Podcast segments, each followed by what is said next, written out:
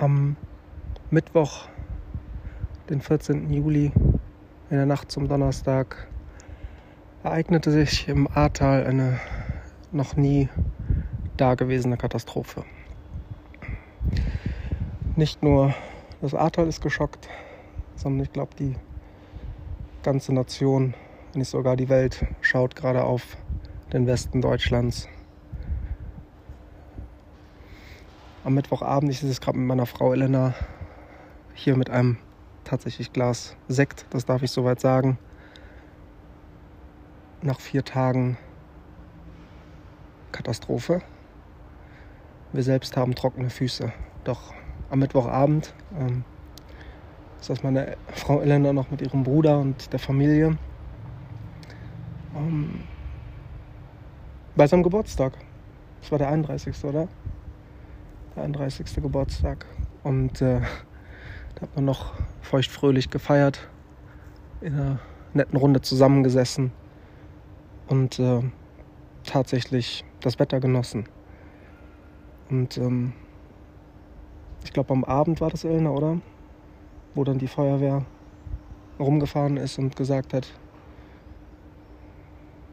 passen Sie bitte auf, es wird etwas Hochwasser geben die Gullideckel, die könnten aus der Fassung gerissen werden. Also sollte man noch besser im Haus bleiben.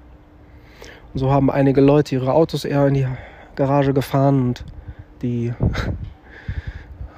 Wertgegenstände bzw. lose Teile ins Haus geräumt, damit ja nicht weg, weggeschwimmt wird. Doch niemand hat zu dem Zeitpunkt gedacht, dass das passiert, was passiert ist. Ähm, ich selber bin zu der Zeit in, auf der Arbeit gewesen, bei Sunflex in, in Wenden. Dann abends noch mit meiner Frau telefoniert, dass es halt eben Starkregen geben soll. Und ähm, ja, und dann ereignete sich das, was äh, niemand, niemand gehofft hat, was niemand sich auch erdenken hätte können, nämlich dass eine Flutkatastrophe das Ahrtal und auch andere Regionen Deutschlands trifft. Der Höchststand der A war in 2016 bei drei Meter und schon einige Keller wurden überschwemmt.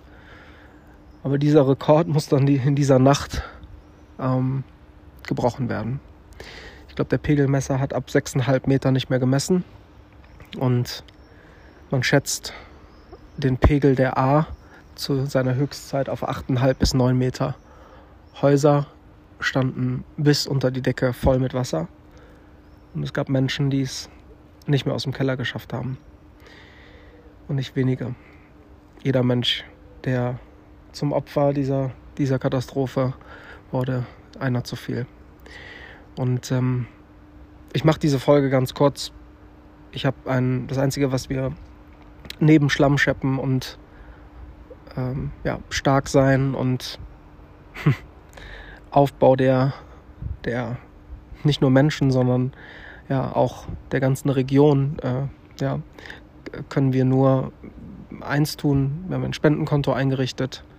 Wir versuchen Gelder zu sammeln, ähm, hoffen auf jede Unterstützung, um, um diesen Menschen Soforthilfe zu geben. Der Staat hat 50 Millionen oder sogar mehr für Infrastruktur freigegeben. Jedoch kommt das nicht bei den Leuten an, sondern wird eben in Straßen und in Kanäle und so weiter fließen, was gut ist.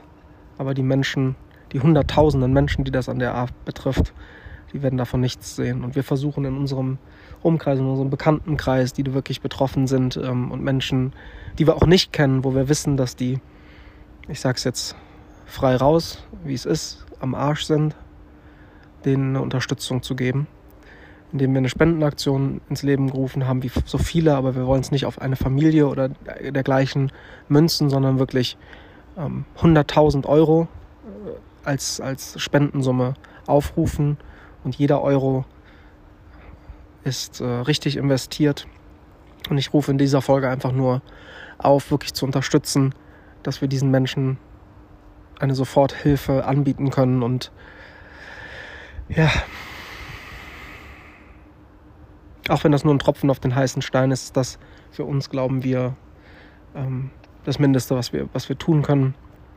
Ähm, wir selbst haben trockene, trockene Füße, in, deshalb können wir anderen Menschen helfen, können mental stark bleiben, so, so gut es geht und ja.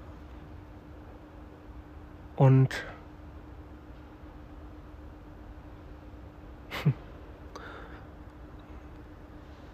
ja, und, und machen weiter. Wie, wie Ameisen, die, die äh, vielleicht mal durch harte Zeiten gehen, die ihre Höhlen gebaut haben und dann kommt der nächste Trecker, der diese, diese Höhle kaputt macht und dann schütteln sie sich kurz und bauen halt einfach wieder auf. Weil ähm, das, was, äh, was uns ähm, ja, was uns wirklich verbindet, glaube ich, am Ende des Tages ist Nächstenliebe und Selbstlosigkeit. Und äh, ich glaube, das ist jetzt der Zeitpunkt, wo wir Menschen auch umdenken dürfen. Ich rede jetzt nicht von Klimawandel und so weiter, sondern auch wirklich nicht immer nur meins, meins, meins und höher, schneller, weiter und schau mal, was ich alles habe und was ich mir hier aufbaue, sondern es kommt wirklich darauf an, auf, so, auf soziale Kontakte, auf tiefe Beziehungen. Und jetzt stehen die Menschen eng zusammen. Das ganze Ahrtal ist betroffen, jetzt äh, von, von uns gesprochen. Ähm, mein Vater hat seine Firma verloren. Mein Schwager, also Elenas Bruder, der Marcel, ja, zwei Kinder, Frau, Haus verloren, komplett am Arsch. Mein Onkel, meine Tante, meine andere Tante, meine Oma, mein Opa. Und ähm, ja, und so geht es vermutlich vielen, vielen, vielen, vielen tausenden Familien an der A. Die A erstreckt sich über hunderte Kilometer, über hundert irgendwas Kilometer von Blankenheim bis runter nach Krepp.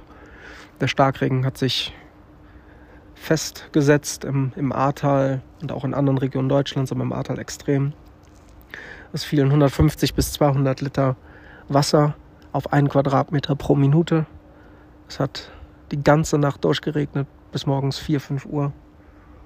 Und ähm, ja, und das hat zu dieser Flutkatastrophe geführt. Also, lasst uns da zusammenstehen. Äh, spende, wenn du kannst. Wenn du das jetzt hier hörst, teile es, um anderen davon zu berichten. Ich glaube, ich muss nicht ähm, erzählen, wie dramatisch dieses Ausmaß ist. Und hoffe auf das Verständnis, hoffe auf die Soforthilfe, die dann auch bei den Menschen ankommt. Und ja, den Link ver, ver, verpacke ich hier in die, in die Show Notes rein. Und ähm, ja, gibt es sonst noch was zu sagen, Anna?